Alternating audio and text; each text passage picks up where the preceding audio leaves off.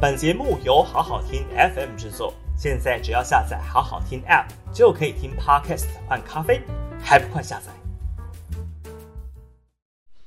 好好听 FM 的朋友，大家好，我是平秀玲。五月十七号的今日评评理哦，继续来谈谈台湾的防疫之乱。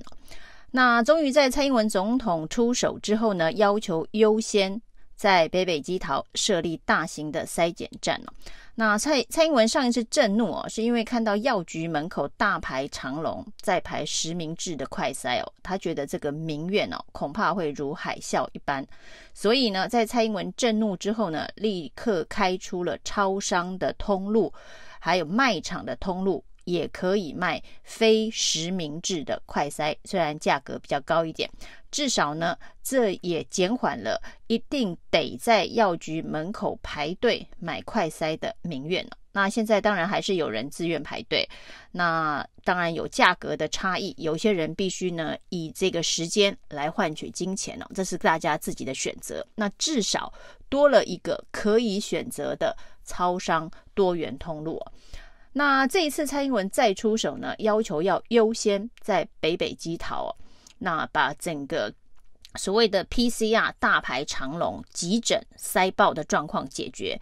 那具体的执行方法，就是在北北基桃要开九个大型的筛检站哦，这仍然是为了解决排队的民怨哦。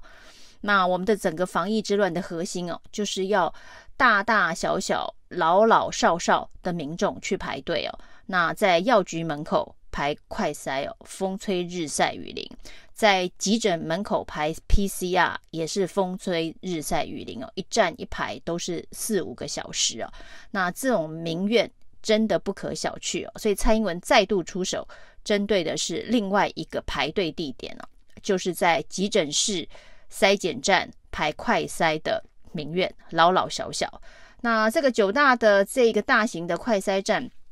在布建的时候呢，这个卫福部的这个执行长，卫福中心的执行长王必胜说了一句话，就是呢，双北哦叫不动地区医院以及大型的教学医院呢，所以呢无法全力投入资源，必须中央介入协调，才有办法开出总统要求的大型筛检站哦，把排队的人龙给疏散了。那这个说法当然立刻引起双北的反弹了。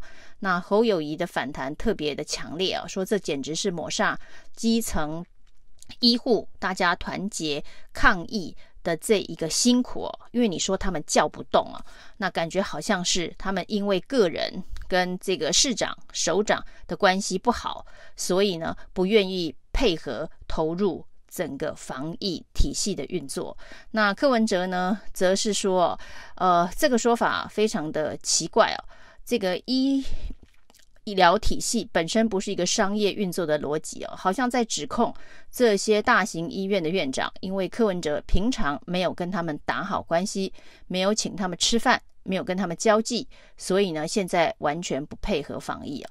这个说法当然是非常的荒谬，而且无理啊。所以呢，王必胜啊，赶紧改口说呢，他没有指特定县市哦，他只是期待这个各地方政府能够平常就跟地区医院以及大型的医院打好关系啊。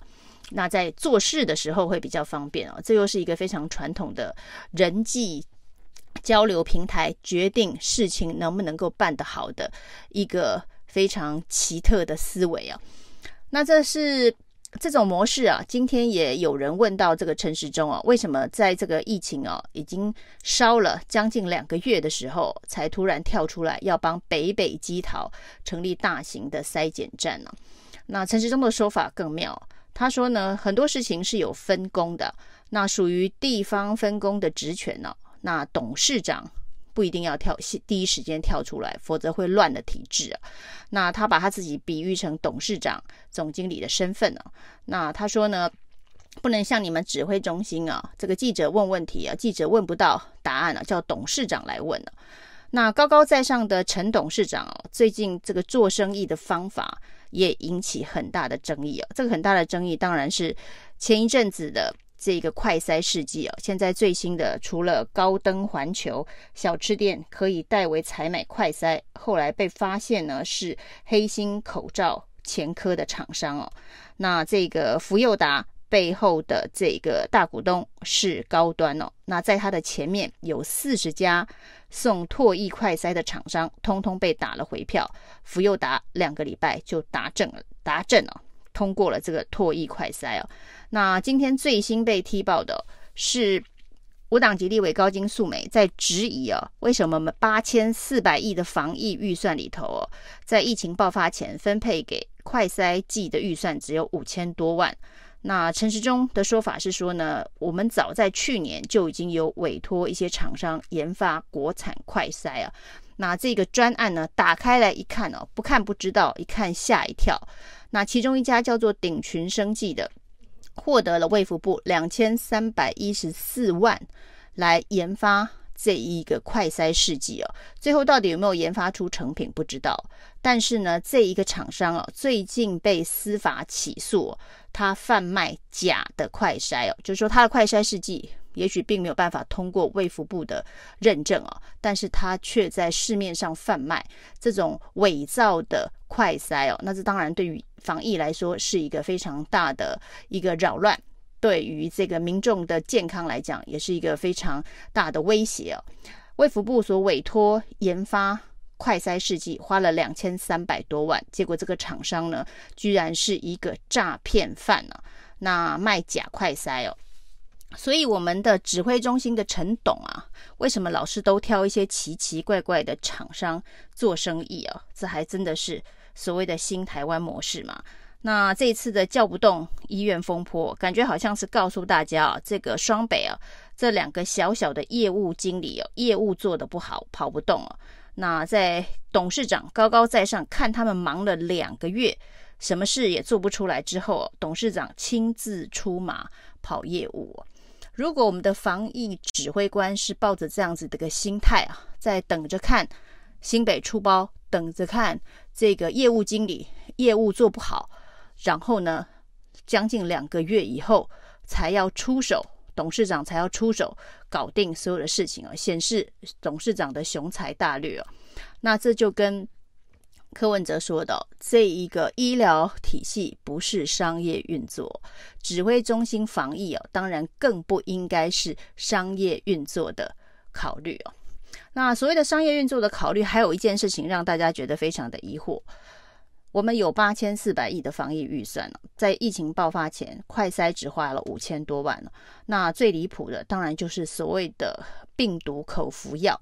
那病毒口服药呢，这个终于政策大转弯，让六十五岁以上的长者。在快筛阳性之后，就可以开始视同确诊进入领药的程序，希望能够让这个长者在最短的时间之内能够领到药物。这件事情呢，终于在各方疾呼之后啊，指挥中心终于松口同意，很多的这个第一线的医护呢，也大大的松了一口气哦，终于可以在黄金这个抢救期抢救长辈的生命哦。那这个也是在。这个业务经理哦，吵闹了很久之后，董事长才答应的一个条件的放宽呢。那所谓的这个救命口服药不愿意把流程做简化放宽，是不是因为药物的存量不足？这件事情现在就是一个很大的问号。因为指挥中心所公布的，不管是这个辉瑞口服药，或者是默沙东。这个口服药这两款药的存量哦，那辉瑞呢是订购了七十二万人份哦，那默沙东看的数字啊吓了大家一跳，是五千份呢。那默沙东跟辉瑞有什么不一样？那现在呢，这个指挥中心说为什么要经过医师的看诊之后才能够给药？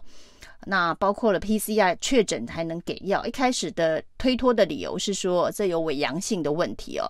那有提到就是伪阳性的问题，假设投了口服药之后，如果发生了其他不当的反应的话，那谁该负责？那这当然种种的条件的限制哦，是不是核心的问题是药量不足哦？因为我们只有七十二万人次的辉瑞口服药，而辉瑞口服药在投药的时候呢，非常的麻烦，所以很多的医生呢也不愿意开处方箋的原因是它跟现有的慢性病、高血压、心脏病、洗肾患者等等使用的药物有很多冲突矛盾，必须停药的部分哦。所以呢，要对照彼此的这个相斥的部分，就是一个很复杂的工作。不过呢，另一方面呢，医生指出哦，莫沙东口服药这一个口服药却没有这些问题哦。那如果莫沙东没有这些问题，那又是针对这些高风险因子、洗肾患者、高血压这一个。糖尿病、心血管疾病的药物比较没有互斥作用的话，当初为什么只买五千份呢？那现在当然紧急采购了五加五，就是五万份以及五万份的开口合约。非常幸运的是呢，今天晚上的飞机送到了三万五千份。那不管是一开始买的五千，到现在呢加购到十万，可能是十万哦。那对于台湾。的这个慢性病长期的病患来讲的比例啊，应该还是不够用的。所以当时到底为什么做出的选择是辉瑞买的多，莫沙东买的少？明明高风险因子使用莫沙东这种口服药的副作用相斥的作用是小很多，那也许是价格的考虑哦。所以这又回到了。我们的八千四百亿的防疫预算，到底有没有把钱用在刀口上哦？随随便便就可以花两千多万去补助一个诈骗厂商做快筛试剂的研发，那随随便便呢就可以想要找一个黑心口罩的前科犯来代为采购快筛哦。那做生意有的地方该省，有的地方该花，这个陈董事长恐怕。还没有抓到其中的精髓，或者是抓到了太多其中的这个精髓哦。那另外一个热引起大家热烈讨论的事情，就是那个基隆两岁的男童等了六个小时转诊，结果转诊之后还是抢救不及，不幸死亡哦。这件事情居然让指挥中心跟基隆市政府互踢皮球。指挥中心今天最新的说法是，基隆市。政府卫生局哦，没有采用紧急医调医疗协调平台，所以在这个转诊的作业慢了。那基隆市政府说他们绝对没有慢，虽然没有用紧急作业平台，但是呢，根据经验，使用平台跟自己打电话的时效是差不多的。把球踢回给指挥中心，踢回给卫福部的意思是说呢。这个提出转诊需求的布利基隆医院哦，卫福布利基隆医院是十点半才提出的需求哦。虽然九点四十这一个小男童就已经送到了布利基隆医院了，所以呢，指挥中心推给基隆市政府，基隆市政府呢推回给基隆布利医院。那说指挥中心指控是不实指控，当然这个悲剧已经发生了。现在重要的是哦，所谓的转诊系统，所谓的呢，在这一个指挥中心每天所公布的空床率哦，这个专责病房还可剩下百分之五十，甚至这个连儿童的。ICU 全国都还有两百多床，这些数据到底是真的还是假的？为什么跟民众所面临的真实情况有这么大的落差？冷气房里头的病床数字哦，要有合理的医疗人力的配置，才能够把病房开得出来。这恐怕是基层知道，指挥中心不愿意面对的问题哦。以上是今天的评评理，谢谢收听。